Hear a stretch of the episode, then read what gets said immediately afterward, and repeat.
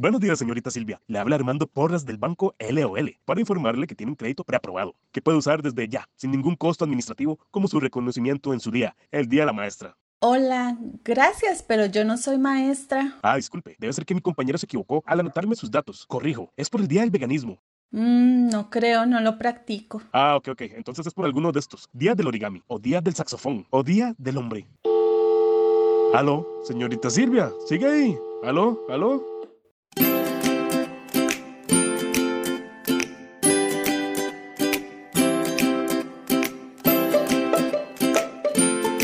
De un tiempo para acá es normal escuchar que a diario es el Día Mundial de algo. Y son tantos los temas para celebrar que ya no alcanza el calendario para tanta fiesta que tenemos que organizar.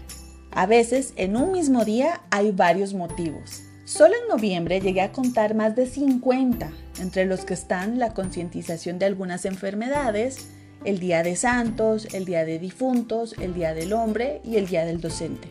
Hay un Día Mundial del Sándwich, el Día del Payaso, del flamenco, de los records Guinness, del shopping. El 11 supuestamente es el Día del Soltero.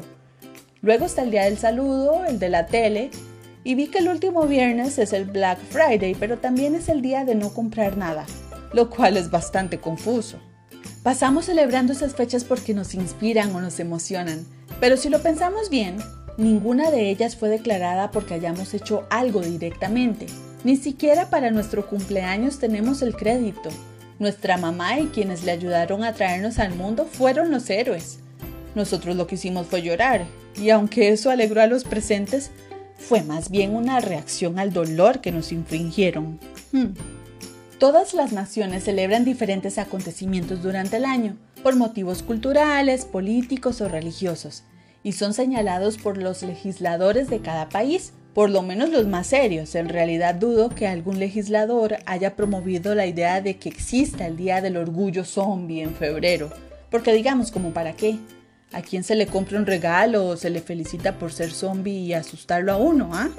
En fin, ya que se celebran tantas cosas externas y al parecer no hay límite en los temas, ¿qué tal si empezamos a celebrar nuestros propios logros? Sabiendo que esto nos brinda la suficiente motivación para ir por metas nuevas, además de que renueva las energías, promueve un pensamiento más constructivo sobre nosotros mismos. Suena como a una buena idea, ¿no? Aplaudir un triunfo personal tiene un gran impacto en nuestra salud mental y emocional, porque los cambios neurológicos que suceden en una persona estimulada por un refuerzo positivo resulta en una mayor actividad cerebral, en comparación con quienes no lo reciben. Eso dicen los estudiosos de psicología de Harvard. Celebrar nuestro éxito parte de la perspectiva de una recompensa que nos impulsa a mayores acciones. Hay que ver la confianza que se gana cuando vivimos una victoria tras otra. Hacer un pequeño baile del triunfo nos ayuda a seguir avanzando porque somos más conscientes de la capacidad que tenemos para superarnos y de los resultados por nuestra constancia y esfuerzo.